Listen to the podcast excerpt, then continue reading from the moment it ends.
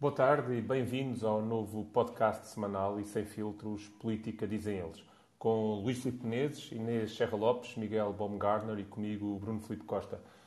Luís Filipe Menezes, estamos a meio da campanha para as eleições autárquicas de dia 26, uma primeira semana cheia de momentos, obviamente o primeiro tema do nosso debate de hoje. Não posso deixar, no entanto, de o desafiar para um breve comentário ao desaparecimento do Presidente Sampaio, hoje que passam apenas dois dias do que seria o seu aniversário. Luís. Eh, bom, eh, já se falou muito sobre o, Presidente Sampaio. Penso que, que normalmente estas eh, opiniões a quente depois acabam que, com o passar do tempo por ser consolidadas por opiniões mais objetivas e mais racionalizadas mas eu, pela minha parte, até pelo meu temperamento, tenho alguma dificuldade de fazer uma crítica que não tenha uh, um certo grau de coração. O, eu tive um convívio bastante alargado com o Presidente Sampaio. Praticamente a, o meu mandato autárquico coincidiu uma grande parte com o Presidente Sampaio, com o do Presidente Sampaio. E, e não, as questões políticas eh, para mim são relevantes, mas eu até só ressalto uma. Lembro-me quando fui candidato à liderança do PSD, o doutor Sampaio me chamou a mim e ao doutor Marcos Mendes, fazendo-nos entrar pelas traseiras de Belém para não haver uh, broá, uh, e individualmente, sem dizer nada do que foi a conversa de cada um ao outro, nos agradeceu pelo contributo que estávamos a dar ao candidatarmos a um grande partido o contributo que estamos a dar à democracia portuguesa. Eh, sinceramente, não me consta que o doutor eh, Cavaco Silva alguma vez tenha feito algo de semelhante.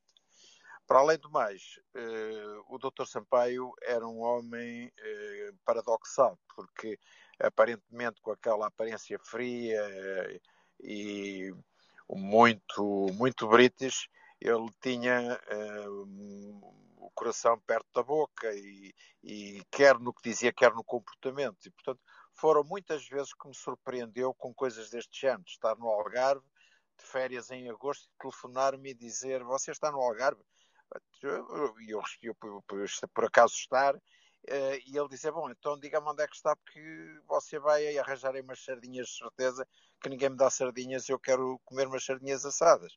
Ora, uh, isto. Uh, para uma pessoa que não era propriamente do seu ciclo mais próximo, mais íntimo, mas que ele soube criar uma relação de tanta proximidade que o, os filhos dele acabaram por ser, durante muitos anos, colegas de, de e amigos dos meus próprios filhos.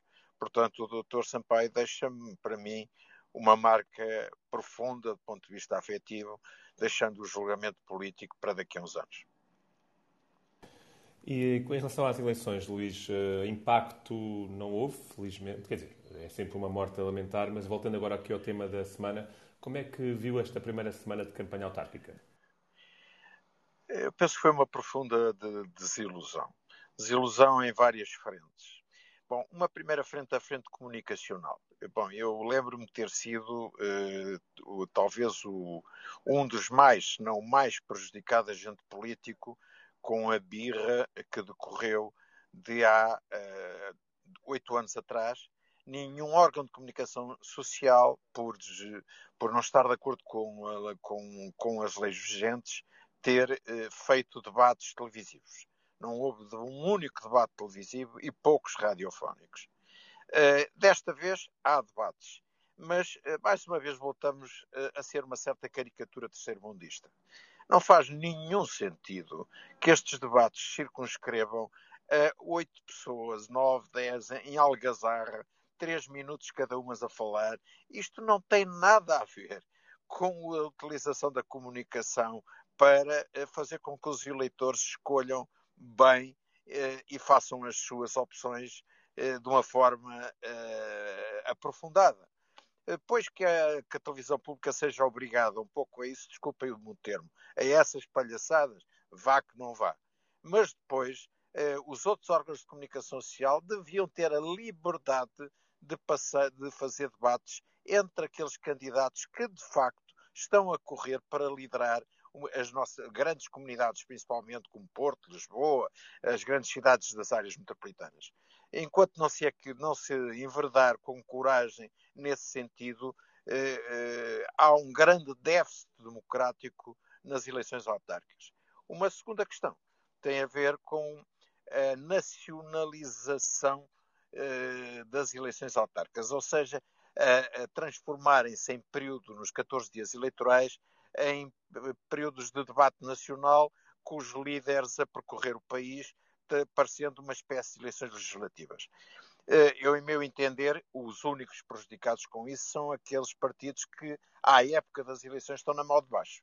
Ou seja, o partido que estiver na mão de cima eh, na época das eleições é altamente beneficiado por esta nacionalização das campanhas autárquicas. Finalmente, para terminar, ideias, que também elas não chegam aos eleitores, mas ideias novas, ideias que têm a ver com o mundo pós-pandemia, ideias que já precisavam de estar em cima da mesa mesmo antes da pandemia, que têm a ver com as cidades a olhar para os problemas ambientais, para, os, para, as alterações climáticas, a olhar para a evolução científica e tecnológica, eh, a olhar para os novos métodos de, ao nível do sistema educativo, com participação do poder local, a olhar para a participação de, de, do poder local nas políticas de saúde.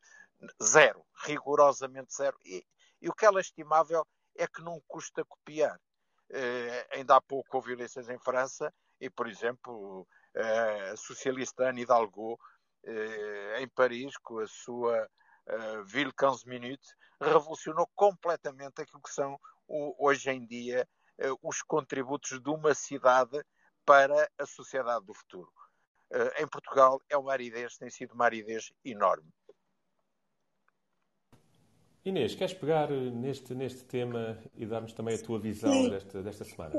Sim, quer dizer, eu, eu, eu voto, eu este ano, neste, nestas autárquicas, vou votar em Oeiras eh, normalmente voto em Cascais. Este ano uh, vou votar em Oeiras porque tive residência lá só durante um ano. E, e Oeiras é um município um bocadinho fora do baralho, porque é, lá em Oeiras é presidente Isaltino Moraes, com uma candidatura independente que tem uma história complexa, que toda a gente conhece, e não vou estar aqui, aqui a discutir o município de Oeiras em especial, mas ainda assim gostava de dar uma palavra só sobre Oeiras para dizer uh, sobre o posicionamento do, do jovem candidato do PSD em Oeiras, que tem sido bastante criticado. Uh, o candidato chama-se José, uh, não, Alexandre Poço. Uh, e, e, é um jovem que era completamente desconhecido, uh, recém-regressado a Portugal, pelo que eu percebi do, do, do, das, das entrevistas que ele tem dado, e que fez uma campanha muito engraçada, está a fazer uma campanha muito engraçada, que, que no fundo é uma campanha assente na, num, num grande sentido de humor e num, num princípio que me parece bastante inteligente, que é já que não vai ganhar, pelo menos dá-se a conhecer. E, e, é uma coisa que uh, atenta bastante quanto aos princípios que têm sido, o, uh, que têm reinado nas, nas campanhas autárquicas portuguesas, em que a seriedade corresponde a não sorrir e não a, a ter valores sérios. E, portanto, pessoalmente dou os meus parabéns ao candidato da, da, da, do PSD a Oeiras, Alexandre Poço, porque a postura dele é inteligente e atinge o que me parece ser os seus objetivos. Agora, quanto às campanhas em geral, eu concordo com o Luís Felipe, mas acho que eh, no caso destas eleições, conjunturalmente, acho que a grande culpada da falta de debate e da falta de ideias é sobretudo a pandemia. Estas eleições apanham-nos a, a, todos, no mundo, no Portugal, em Portugal e, e nas autarquias locais, obviamente, numa altura em que as pessoas não têm coragem de discutir. não têm coragem de uh, pensar em mais nada do, senão na pandemia. Ou, uh, ou na pandemia ou no, no, no, PRR e no dinheiro que vem da Europa. E, portanto, um, é um momento muito difícil para, para discutir, para divergir, uh, para, para, para, apresentar alternativas. Uh, é muito difícil para o, para até, até para o, para o PS. É, é difícil um, não, não se colar ao discurso oficial e ao poder. E, portanto, uh, eu acho que, que o deserto de ideias agora tem mais a ver com, com as circunstâncias que se vivem. É claro, pode o Luís Filipe dizer-me que há quatro anos já era muito parecido com agora e não havia pandemia nenhuma, e, e isso é obviamente verdade. Mas, mas eu acho que a pandemia, em vez de nos vir dar um suplemento de, de, de alma, de esforço, uh, como fazem os grandes desastres naturais nos Estados Unidos, por exemplo, às vezes interrogo-me sobre se a grande força coletiva do, do, dos americanos, do, do povo norte-americano, não, não assenta exatamente na força que têm que ter para reagir à adversidade uh, natural que os assola uh, com frequência. Uh, aqui, a pandemia, enquanto adversidade, não nos criou uma espécie de resistência coletiva que nos desse uma força que, que, nos permitisse, que nos desse ânimo coletivo para fazer outras coisas e para ter mais ideias. Não, pelo contrário, as pessoas limitaram-se a querer resistir, uh, as crianças a desenhar arco-íris e a pôr na janela, nós todos a cantar músicas com a voz embargada à varanda, mas na verdade não procuramos alternativas válidas uh, e os negacionistas entrincheiraram-se uh, e são vistos como gente uh, pouco civilizada e desenquadrada e, sobretudo, uh, enfim, até mal educada, como se viu nos, nos, nos últimos, nas, nas últimas manifestações em frente à Assembleia da República, e, portanto, eu acho que, que as autárquicas são muito espelho disso. Uh, autárquicas, quer dizer, veremos o que são as autárquicas, não é? Mas, pelo menos, a campanha autárquica é muito espelho disso. E não me queria alongar mais para, para não vos roubar espaço, uh, Miguel e Bruno. Obrigado, Inês. Não, não rouba espaço nenhum. Entretanto, ia pegar naquilo que, que foi dito. E, Miguel, a Inês falou, e isto é, isto é, uma campanha marcada, obviamente, pela pandemia. A direita ainda está uh, em lockdown? Eu acho que a direita está de baixa. Eu acho que a direita não está ao serviço, não está, não, não, não está nestas eleições com uma ideia e um projeto para Portugal. E há bocado o Luís falava que, efetivamente, um, não deveríamos tornar a, a, campanha autárquica numa campanha nacional. Pois não, não devemos falar, mas existem uma quantidade de coisas importantes. Que, um, que os dois partidos que, se fizer, que fizeram uma coligação, nós estamos a falar de uma coligação em mais de 135 autarquias, das 251 autarquias um, que, por exemplo, o CDS concorre. E a pergunta que se faz é a seguinte: mas afinal para que é que serve esta grande coligação. Um, porque se nos fosse dito, nós, vamos, nós temos um projeto para Portugal, a direita tem um projeto para Portugal, a direita tem um projeto de país, tem algo diferente que quer apresentar e quer dizer aos portugueses. Nós temos tido socialismo até aqui e este tem sido o projeto apresentado. Mas a partir daqui, a partir destas eleições autárquicas, vamos começar a trilhar um caminho para chegar a esta meta e é por isso que vamos fazer um, o maior número de coligações possíveis para uh, eh, um, ehm, começar a construir essa alternativa que queremos apresentar aos portugueses. Mas não. A, a, a, a direita tem, a, direita tem o, o, o, os dois maiores erros de casting da, da, da, da política portuguesa, por diversas circunstâncias. E parece-me a mim que está um, ehm, fadada a, a, um insucesso um, ehm, muito grande, não tão grande, obviamente, do que foi há, há quatro anos. Nós vamos pensar que o Rio Rio parte de um resultado que foi quase miserável há quatro anos atrás pelas circunstâncias que todos nós conhecemos. E, portanto, fazer um bocadinho melhor, é? mais autarquia, menos autarquia. Existe a situação quer no Funchal, quer em Coimbra. Em Coimbra Talvez por isso é que tenha andado a bater na tecla do Tribunal Constitucional, mas já lá iremos. Um, e, portanto, parece-me a mim é que um, não existe aqui um, um dinamismo que possa, uh, em crescendo, dar um pouco de alento às pessoas a dizer, bom, efetivamente eles apresentaram em conjunto uma quantidade de propostas para as diferentes autarquias para o interior do país, dinamização do próprio projeto do, uh, eh, um, do PRR um, e que em conjunto vamos construir aqui alguma coisa. Mas não, veja-se, por exemplo, o seguinte, que, que, uh, que eu acho que é extremamente interessante, que anda toda a gente a falar, que um, no próximo domingo vamos ter vários vencedores e alguns vencidos e tal. E eu, eu, eu tenho para mim uma coisa que é interessantíssima, que é o, o CDS já teve a sua noite eleitoral.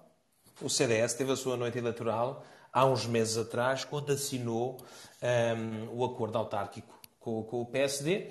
Um, o maior número de coligações que teve uh, uh, até agora e, portanto, como o Dr. Francisco Rodrigues Santos andou um bocadinho aliado, aliado da realidade em relação àquilo que considera até mesmo do Dr. António Costa, e agora veio dizer que ele era que ele era eleitoralista e que aproveitou a bazuca para fazer, para fazer, para promover as autarquias do PS. Portanto, um, fez o seu negócio na tentativa de, de, de manter uh, o CDS à, à, à tona d'água por mais quatro anos. Veja-se o que é que aconteceu em Lisboa. Nós, nós em Lisboa, o CDS parte com mais de 20%. É certo que a candidatura há quatro anos atrás do PSD não foi, uh, eh, um, não foi uma candidatura que, que, deu um grande entusiasmo às hostes uh, laranjas. Mas nós estamos a pensar que, efetivamente, o CDS tinha um certo capital em Lisboa. Mas não. Um, a negociata foi feita no sentido de nós somos dois náufragos e, portanto, vamos nos abraçar aqui a esta boia e, um, e, vamos ver o que é que isto acontece. Portanto, o CDS, na noite eleitoral, estará dependente do PSD um, e o Dr. Rui Rio quis dar aqui uma ideia de grande aliança democrática um, e a coisa vai-lhe, vai-lhe, vai é capaz de lhe sair um bocadinho mal. Veja-se, por exemplo, outra coisa, e, e termino dizendo isto, uh, um, sobre esta situação das autárquicas, que eu acho que é, é muito importante. Nós não temos um discurso alternativo por parte da direita um, nos, nas grandes áreas metropolitanas. Um, no Porto, o, no Porto, o PSD, desde há muitos anos para cá, desistiu, portanto, e culpa do Dr. Rui, portanto, o Dr. Rui Rio entregou uh, uh, um, o, grande poder no Porto a, a, um independente e, portanto, depois deixou os seus companheiros de partidos a, a fazerem um trabalho um bocado complicado no, no, no terreno. E, portanto, o Dr. Rui Rio, que foi o grande líder do Porto e que durante muitos anos se criou esta ideia de Dom Sebastião, que era o homem, o homem que vinha trazer a moralidade e o caráter e, e, e ia lavar a, a, política em Portugal, mas nós temos uma quantidade de gente que é candidata pelo PSD neste país, que foi condenada em processos, que, tem, que está uh, uh, com, com, com o seu nome, são arguídos em vários processos e, portanto, nem isso nem essa situação o Dr. Rui Rio conseguiu clarificar. E, portanto, andámos aqui durante algumas semanas, que se perdeu uma quantidade de tempo. Como a Inês diz eh, muito bem, um, e o Luís, nós podíamos ter eh, aproveitado para discutir uh, um, situações pontuais em cada autarquia de projetos que nos uh, ajudariam um, a resolver alguns problemas que a pandemia só veio agravar. Estes problemas não apareceram agora, são problemas que a pandemia veio agravar. Mas não, o que, se anda, eh, o que se andou a falar, e eu termino dizendo isto, o que se andou a falar foi sobre o, o, o, o plano da bazuca e, e, o, e o António Costa andou-se a passear pelo, pelo país a dizer muito bem o que, o que lhe entendia e a direita, uh, pronto, à, à tona d'água, aqueles dois náufragos uh, agarrados a, um, a, uma boia que não, que não prevejo que, que, que tenha ar para muito mais tempo.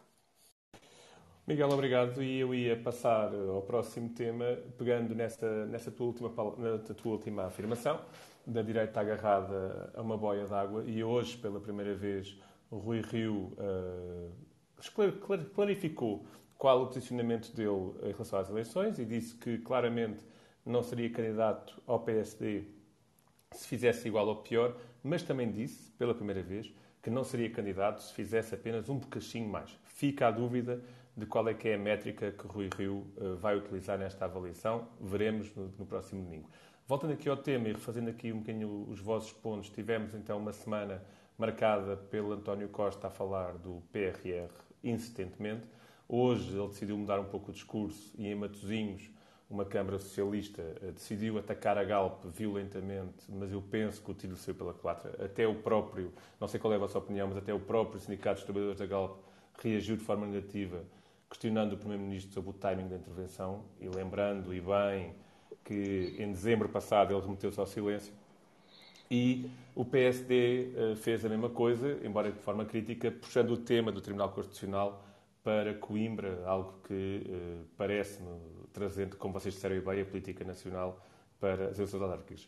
Luís, pegando neste tema aqui, eu estive a ler o despacho do Tribunal Constitucional, dos juízes, de janeiro do ano passado, e é impossível não sentir um enorme desconforto quando se vê os juízes do Palácio Raton a classificar como uh, um desprestígio sair de Lisboa. Isto é, parece-me inadmissível, uma falta de respeito por Coimbra, mas também por todos aqueles que não residem em Lisboa foi escrito no acordo do Tribunal eh, Constitucional, é um argumento que é impossível de explicar e que marca de forma muito negativa todo este processo que, não retendo méritos, está muito mal conduzido. O que é que, o que, é que apraz dizer sobre isto, Luís? Bom, eh, eu penso que andou toda a gente mal. Começou por andar mal quem propõe eh, a passagem do Tribunal Constitucional para Coimbra a 15 dias de eleições. Eu acho que são assuntos demasiado sérios para serem utilizados como arma de arremesso eleitoral. Era um assunto para ter sido discutido ou há seis meses atrás, ou daqui a dois ou três meses. Não é um tabu, mas é um assunto que também não poderia nem deveria ser discutido, desenraizado de todo um uh, olhar para as estruturas do Estado e verificar se não só o Tribunal Constitucional, mas outras, outras instituições, prioritariamente ou não, em relação ao Tribunal Constitucional, podem, poderiam ser deslocalizadas no país. Mas deslocalizadas, eu não vejo em órgãos deste género a ideia de que a deslocalização seja uma forma de promover eh, de, de uma forma abrangente a descentralização administrativa. Não é isso. Mas seria a forma de, eventualmente, de eh, acrescentar visibilidade, eh, acrescentar notoriedade, acrescentar movimento e animar um pouco microeconomias locais e consolidar a possibilidade de projetos locais se encorparem e tornarem e ganharem uma dimensão superior. Por exemplo, eu sou totalmente contra a maneira cega como nos últimos 20 e tal anos se fecharam repartições da administração pública a esmo pelo país fora. Aliás, eh, nunca se fez um livro branco de análise dos resultados para ver se a poupança em termos de gestão foi efetivamente efetiva eh, ou se, pura e simplesmente, se foi eh, colaborar para deprimir ainda mais pequenas microeconomias locais que subsistiam, às vezes, tão somente pela existência de uma repartição de finanças, eh, de um tribunal a funcionar e de outros órgãos da administração descentralizada. Portanto, não era o momento para discutir o assunto, sem que seja um assunto tabu e, é um assunto que merece ser discutido. Como, como eh, porque não discutir a questão eh, do Tribunal de Contas, porque não discutir a questão de algumas direções gerais cuja atividade está ligada quase restritamente uh, algumas regiões do país. Estou a lembrar-me de algumas que têm uh, eh, 70% do seu movimento em Trás-os-Montes e no Alentejo, por exemplo. mas também sou contra aquela ideia que se tentou várias vezes e que não tem nenhum sentido de levar ministérios e secretarias de Estado pelo país fora. A reação de 10 dos 13 juízes do Tribunal Constitucional foi a melhor ajuda que podiam dar a quem fez esta proposta fora de prazo, fora do tempo. Porque o povão por esse país fora, o povo anónimo, o que diz é lá, pois, estes senhores que ganham fortunas, que até ao fim de um mandato têm uma reforma fantástica, eles querem estar é, é perto do, do solar dos presuntos, passa a publicidade, querem estar perto dos, da, da, da movida da noite do bairro alto, querem estar perto é dos jantares eh, de Cascais e Estoril. Estes senhores não querem fazer um mínimo de sacrifícios como nós fazemos, ao viver no Portugal profundo e no Portugal que ficou para trás. e, portanto, acho a proposta fora de tempo, a proposta de, de, deslocada de uma proposta global que devia ter sido contextualizada, a reação dos juízes foi ainda muito pior do que a proposta.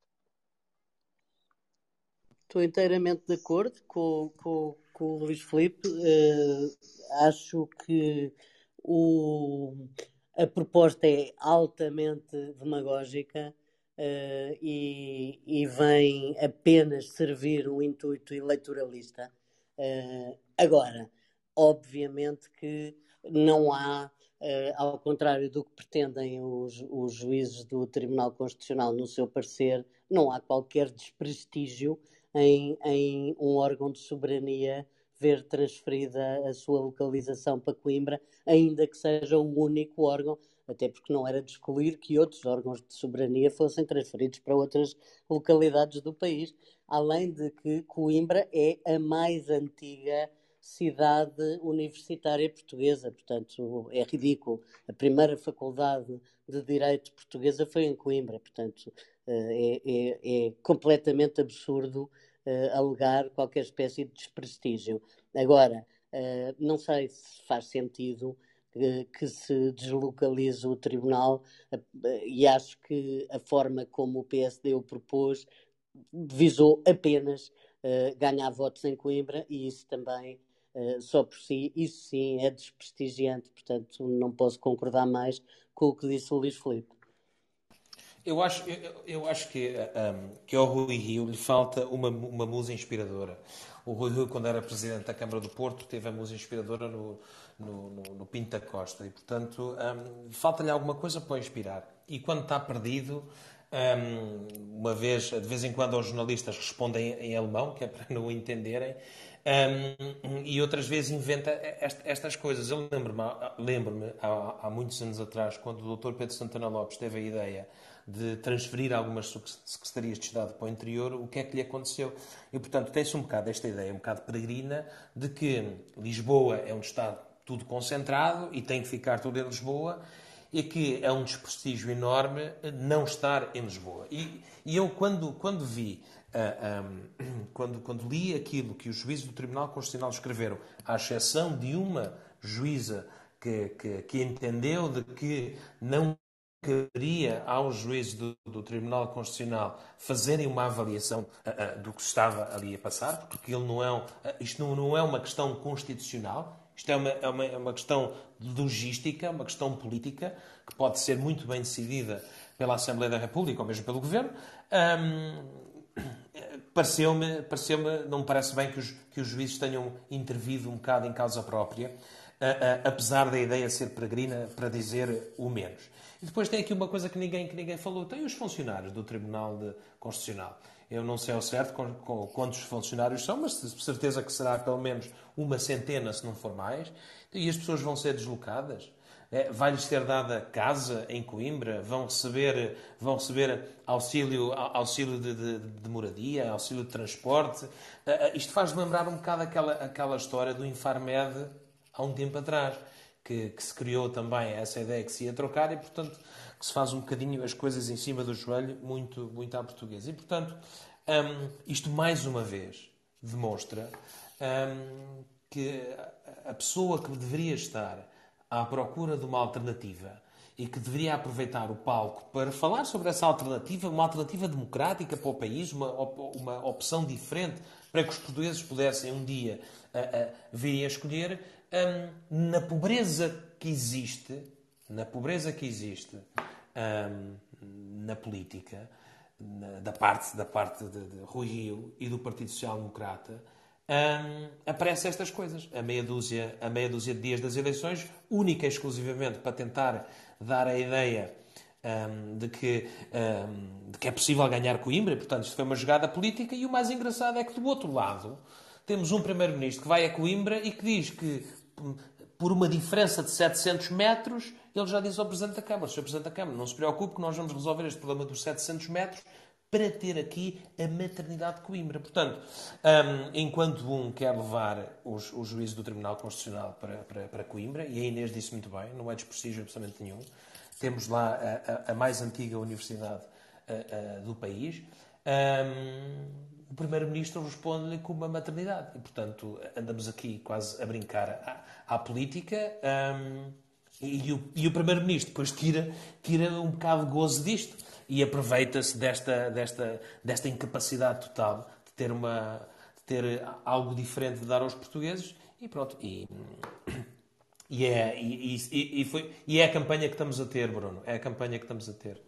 Vamos ver eh, o que é que Coimbra dá à luz, eh, se consegue dar à luz. É um, é um distrito que vai estar de certeza em evidência, não só por Coimbra, pela importância que tem. Não nos podemos esquecer que o Presidente da Câmara é, ao mesmo tempo, líder da Associação Nacional de Municípios e também pela vizinha Figueira da Foz, do mesmo distrito, que promete ser, se calhar, a mais mediática uh, de todas as noites de domingo. Passamos agora para o último tema.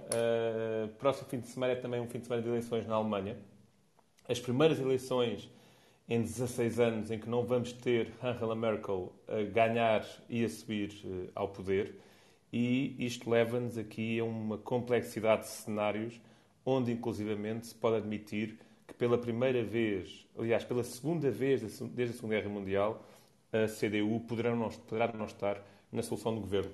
Uh, Luís, é um sinal de caos na Alemanha, é preocupante para a Europa. O que é que, o que, é que podemos esperar das eleições no próximo domingo? Bom, eh, eu penso que o primeiro sinal negativo é que talvez eh, eh, o último líder com, com dimensão de estadista dos últimos 20 anos na Europa vai embora e deixa um vazio ainda fica, bom, um que ainda não se continua, conseguiu afirmar totalmente, mas que é sempre uma esperança, que é Macron, mas eh, olhando para trás, para o tempo de Jacques Delors, para o tempo de Margaret Thatcher, para o tempo de Václav Havel, eh, para o tempo de Mitterrand, de Filipe González, eh, de Helmut Kohl, de Olaf Palme, bom, eh, a Europa eh, está eh, nas mãos de gente muito pouco qualificada. Portanto, a desqualificação das elites dirigentes não é um fenómeno exclusivamente português. Portanto, essa é a primeira má notícia, é a saída de Angela Merkel.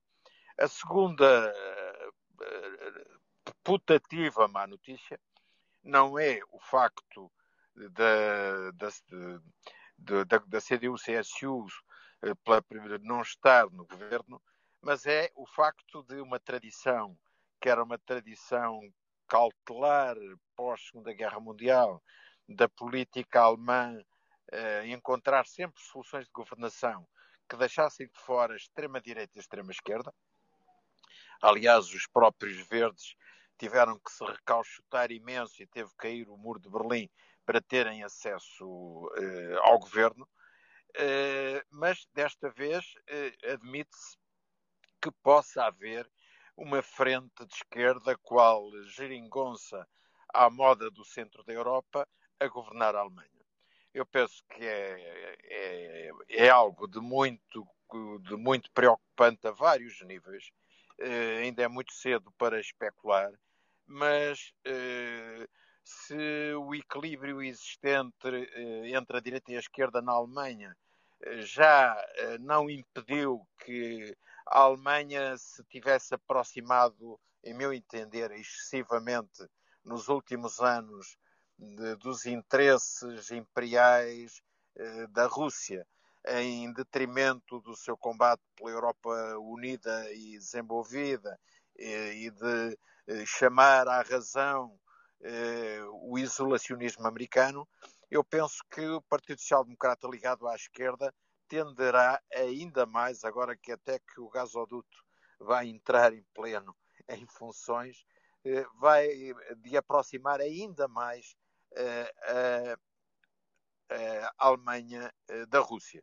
E, bom, isso para mim é, é algo que preocupa imenso, na medida em que Putin está à espera de uma, uma pequena oportunidade para ser mais agressivo na Ucrânia eventualmente para se atrever a algo de extravagante nos países bálticos e para tornar em algo de mais formal aquilo que hoje que já é uma grande simpatia existente entre as lideranças polacas, checas e húngaras e búlgaras em relação à governação de Putin.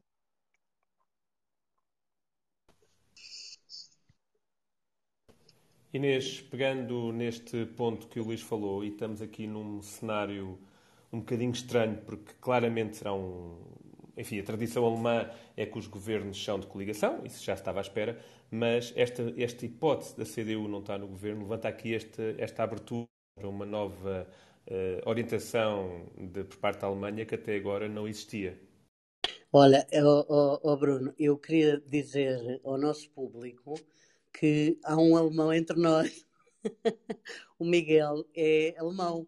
E, portanto, havendo um alemão entre nós, eu dava a primeira palavra ao alemão. Até porque eu sou, a única coisa que eu tenho a dizer antes das eleições alemãs, e é, essa é a única coisa que eu tenho a certeza absoluta, é que, seja qual for o resultado das eleições do próximo domingo, o, uh, o que vai sair das eleições uh, na Alemanha vai ser um cenário muitíssimo complicado por uma razão simples. Quer dizer, e depois há N outras razões, mas há uma. É que a liderança de Angela, Angela Merkel foi uma liderança muito firme, muito forte, que durou 16 anos. E em qualquer lugar do mundo seria muitíssimo difícil sempre suceder a uma pessoa como ela. E, portanto, vai ser sempre pior vai ser sempre muito mais difícil e já foi difícil para ela. Os últimos 16 anos também não foram fáceis e também implicaram imensa negociação e, e, e, e muita tenacidade, muita força que ela tinha e tinha incomparavelmente mais do que qualquer um dos que se pode seguir. E, portanto, eu vou deixar falar o alemão que há entre nós. Aliás, deixa-me dizer uma piada.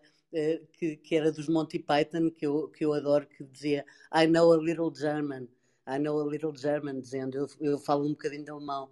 E, e, e, dizia a, rapariga assim, yes, yes, he's over there. E eu, pronto, eu também conheço um alemão, mas ele está aqui entre nós. Miguel, eras tu. uh, não, mas, mas uh, eu, vou, eu vou pegar exatamente na. Começo por pegar exatamente nessa situação que é, que é, que é o seguinte: isto já, já tinha acontecido no tempo do Helmut Kohl, que é a grande dificuldade que, que os conservadores alemães têm de fazer duas coisas. Primeiro, é os conservadores da Baviera aceitarem mais uma vez um, apoiarem um candidato que não é tão conservativo ou tão conservadora, perdão, um, quanto eles, e, e, nós temos aqui uma diferença seguinte, que é, um, enquanto um, a CDU nacional é, é conservadora, mas não tão conservadora, e, a Angela Merkel provou isso, mais aberta à Europa, mais aberta ao apoio aos refugiados, levou a Alemanha a aceitar de alguma forma a, que, a que efetivamente a Alemanha também deveria ser responsável um pouco pela dívida de, dos países uh, europeus. A CSU é completamente oposta a essa situação. Portanto, a, a, a, eleição no Congresso e a eleição da liderança foi uma eleição que deixou feridas internas dentro dos dois partidos irmãos um, e, efetivamente, o, o, o Armin Lech uh, uh, entrou com o pé esquerdo ou com os dois pés esquerdos nesta situação, logo a seguir uh, a ter sido um, eleito o líder da, da, da, da CDU e da CSU. Eh, teve, teve um iníciozinho ali de campanha promissor, mas depois acontece exatamente o que aconteceu quando o, uh, eh, um, quando o, o ex-chanceler, ex-chanceler do SPD, uh, eh, o Schroeder, foi eleito, que também foi logo a seguir a, a, umas grandes cheias que aconteceram na Alemanha, e depois tem dois pontos que são importantíssimos, que é um, ele enfrentava uh, e enfrenta um, de um momento para o outro uma, uma taxa enorme de, de impopularidade.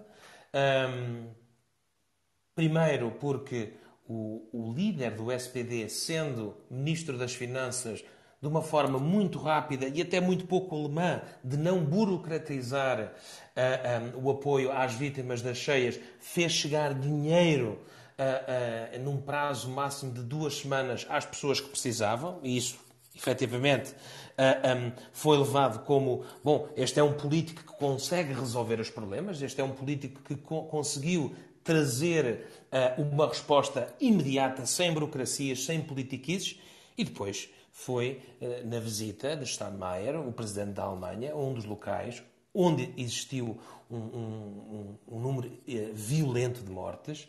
Um, o, o, Franz Steinmeier, presidente da Alemanha, está a dar uma entrevista e de repente a Câmara apanha o Armin Lasch ao fundo a rir-se às gargalhadas com outra pessoa quando ali estavam a falar, uh, ah, um, portanto, de uma situação de, de, de, calamidade pública, de morte de pessoas, de tristezas. E, portanto, tem duas coisas que os alemães não, que os alemães não, não aceitam. Um, é uma certa incompetência de respostas. Os, os, um, os debates têm sido, os debates têm sido demolidores, demolidores uh, para para a direita uh, uh, alemã. Um, e depois os alemães não, não, aceitam outra coisa, que é esta, estas falhas, eu não vou dizer falhas de caráter, não quero ser tão, tão agressivo, mas da mesma forma que a líder do Partido Verde, Ana, Ana Lena, um, surgiu uma dúvida sobre o currículo da faculdade dela, em que ela talvez não tive, tudo aquilo que escreveu no currículo não tivesse feito. Um, e, e isso de alguma forma fez uh, cair abruptamente uh, uh, o Partido Verde na, na, na, nas sondagens, o mesmo aconteceu com, com o Armin Lesch. O Luís disse uma coisa que é importantíssima e que a mim me preocupa de sobremaneira. Um, é ver a possibilidade de termos uma coligação um, pela primeira vez num governo no centro da Europa, que tem um partido um, que é o partido de Linke, que é um partido de extrema-esquerda e que é o partido herdeiro da Alemanha uh, Oriental. E é um partido que nada mais é do que uma recaustagem do antigo Partido Comunista uh, um, do outro lado do, do muro, se assim podemos dizer. E isso preocupa-me, preocupa-me como, como, como europeu, mas principalmente preocupa-me porque um, nós estamos a falar da Alemanha, que é o, o país motriz uh, uh, da Europa. Dar-vos só aqui uma coisa interessantíssima que me parece, uh, um, que me parece interessante partilhar com vocês. O, o a, a, rádio, a, rádio, a rádio televisão, o canal de rádio televisão chamada de CDF, que é o, o, seria equivalente à nossa RTP aqui em Portugal, um, fez uma sondagem uh, aos jovens e às crianças menores de 18 anos um, sobre em que partido votariam nas próximas uh, eleições legislativas. Votaram 260 mil crianças e adolescentes uh, com menos de 18 anos. E o resultado, eu vou só ler o resultado e termino já. O resultado, em primeiro lugar, dá com 21% o partido Os Verdes, em segundo lugar, 19,2% o SPD, em terceiro, com 16% a CDU, e em quarto lugar o FPD, portanto o Partido Liberal Alemão com 12,5% e em quinto o De Linke e em sexto lugar com 5% o AFD. Portanto, hum, lá está aquela, aquela frase que diz que muitas vezes as crianças preveem o futuro. Hum, pode ser, pode ser que seja isto e pode ser que a Alemanha nos traga uh, um, uma novidade política uh, que já não é novidade, não é? Que é a geringonça e essa a geringonça nós devemos ao António Costa. Muito bem, vamos então para as notas finais. Eu, da minha parte, hoje trago duas notas finais. Um primeiro destaque com muita preocupação para o acordo entre a Austrália, Reino Unido e Estados Unidos, que liga um bocadinho com o que vocês estavam a falar da Alemanha e das novas aproximações. Este acordo já levou a um grave incidente diplomático entre a Austrália e a França. A Austrália rescindiu um contrato de compra de 12 submarinos à francesa Naval Group, no valor de 50 mil milhões de euros. E isto fez com que o governo francês eh, tomasse posições diplomáticas bastante duras e não nos podemos esquecer que a França será o próximo país a liderar a União Europeia. E, como comentário final, um enorme orgulho é mais um título mundial para Fernando Pimenta, que chegou com isso às 106 medalhas internacionais, o que é verdadeiramente impressionante. E se Ronaldo merece estátuas, e merece-as com certeza, o que, o que irá merecer este atleta da canoagem portuguesa. Luís, eh, passo-lhe para as notas finais e para aquelas considerações que entender como uh, importantes. A minha, a, minha, a minha nota final é uma, tem a ver com, com um pé de página que hoje li e que tinha a ver com uh, uh, o, o, acesso e o interesse dos cidadãos pelas notícias nos últimos 15 dias. E, uh, espantosamente, o, o, interesse centrou-se fundamentalmente nos desportistas portugueses no estrangeiro e nas prestações de Cristiano Ronaldo no Manchester United. De seguida, por, houve uma preocupação eh, eu acho que tem a ver um pouco com, com alguma comunicação social existente, eh, que é muito ouvida, que é muito vista, eh, em relação ao que seria, isso que não corresponderá completamente do ponto de vista estatístico à verdade, ao aumento de crimes de sangue à insegurança em Portugal. E só em terceiro lugar é que aparece o interesse, e muito longe, com metade da percentagem do interesse em relação às prestações de Cristiano Ronaldo com as eleições autárquicas eh, do próximo domingo. Daí que eu prevejo que possamos ter um outro problema domingo, que é uma abstenção recorde em eleições autárquicas, que apesar de tudo costumam ser daquelas mais participadas.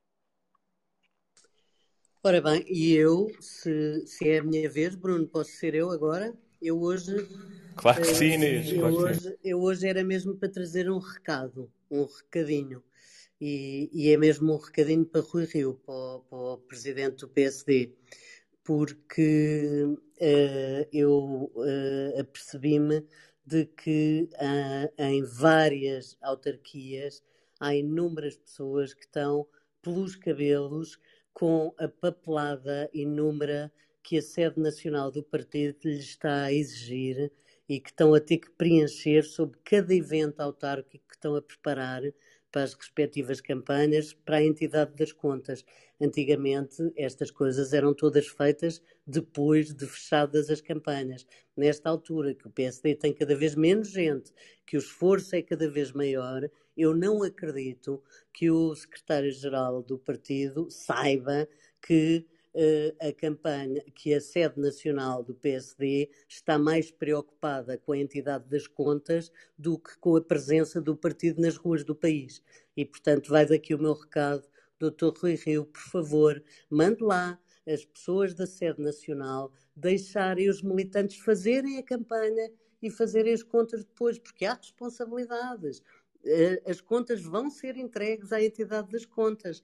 E, portanto, deixem as pessoas estarem a fazer esta última semana de campanha, estarem na rua a fazer campanha, em vez de estarem a preencher coisas em triplicado e em quadruplicado sobre cada evento de cada, eh, de cada campanha para cada autarquia. É, é muito difícil e muito complicado as pessoas desdobrarem-se entre a rua e o preenchimento de, de, de, de, burocracia obrigatória para a entidade das contas no meio, de, em plena campanha. E, portanto, é mesmo um recado. aqui fica. Está dado o recado, embora, deixa-me dar-te aqui uma nota, parece-me que estas serão as últimas eleições que o Dr. Rui Rio terá que se preocupar com isso. Miguel, as tuas notas finais. Eu não, eu, eu não, resisto, eu não resisto a comentar esta, este recado uh, dado ao, ao, ao Rui Rio para dizer o seguinte, Inês. Um, faz-me lembrar aquelas, aquelas esta, esta liderança do, do, do Rio faz-me lembrar a, a, aquela, aquelas contas de mercearia com, com o lápisinho atrás da orelha e portanto ele está lá sentado na São Caetano Lapa e está preocupado a ser, então, mas quantas canetas foram para ali? Quem é que levou quantas canetas? E quantos lápis? E os calendários? E quantas bandeiras e tal? E portanto um, muito mais preocupado com essas pequenas coisas do que efetivamente com o que interessa. A, a minha nota é o seguinte, um, eu não sei se a Joacine um, está a ouvir o nosso podcast ou não, com certeza estará. Um, e, e, queria lhe dizer uma coisa, queria lhe dizer, eh, uma vez que a Joacine tem um grande problema, ou vários problemas, a aceitar a, a história de Portugal, e a história de Portugal é efetivamente feita de momentos. Um, altos, momentos mais baixos, de coisas boas e de coisas más, mas é a nossa história e também é isso que nos define enquanto, enquanto portugueses. E a Joacine, enquanto portuguesa, também está abrangida por essa história. Mas queria partilhar com ela, se ela uh, nos está a ouvir, que fazem hoje 502 anos que o nosso e eu considero um, um, herói nacional, o Fernando Magalhães, iniciou uh, a partida uh, para aquela que seria a primeira viagem de circunnavegação do mundo. E, portanto, queria partilhar isto com ela e com todos aqueles que um, acham que o melhor amanhã é destruir e apagar a, a história de Portugal e aquilo que nos faz também a todos nós sermos portugueses.